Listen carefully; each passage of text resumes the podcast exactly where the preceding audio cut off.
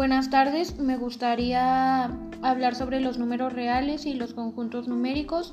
Principalmente los números reales son un conjunto de números que dentro de ellos este, contienen cuatro subconjuntos numéricos. A estos los conocemos como agrupaciones de números y guardan una serie de propiedades estructurales.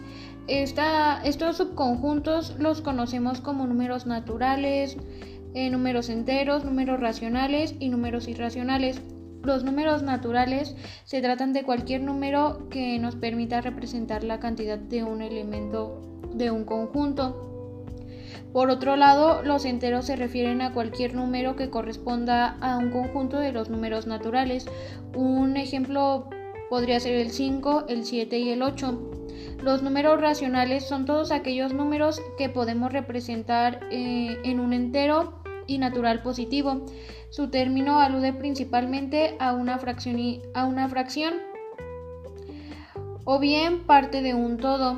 Eh, los números irracionales se, se tratan de un valor que no podemos expresar con una fracción, pero podemos entenderlo como todo número real que no es racional y se trata de un número que no tiene expresión decimal exacta ni periódica. Y con esto estaría concluyendo el podcast del día de hoy. Muchas gracias.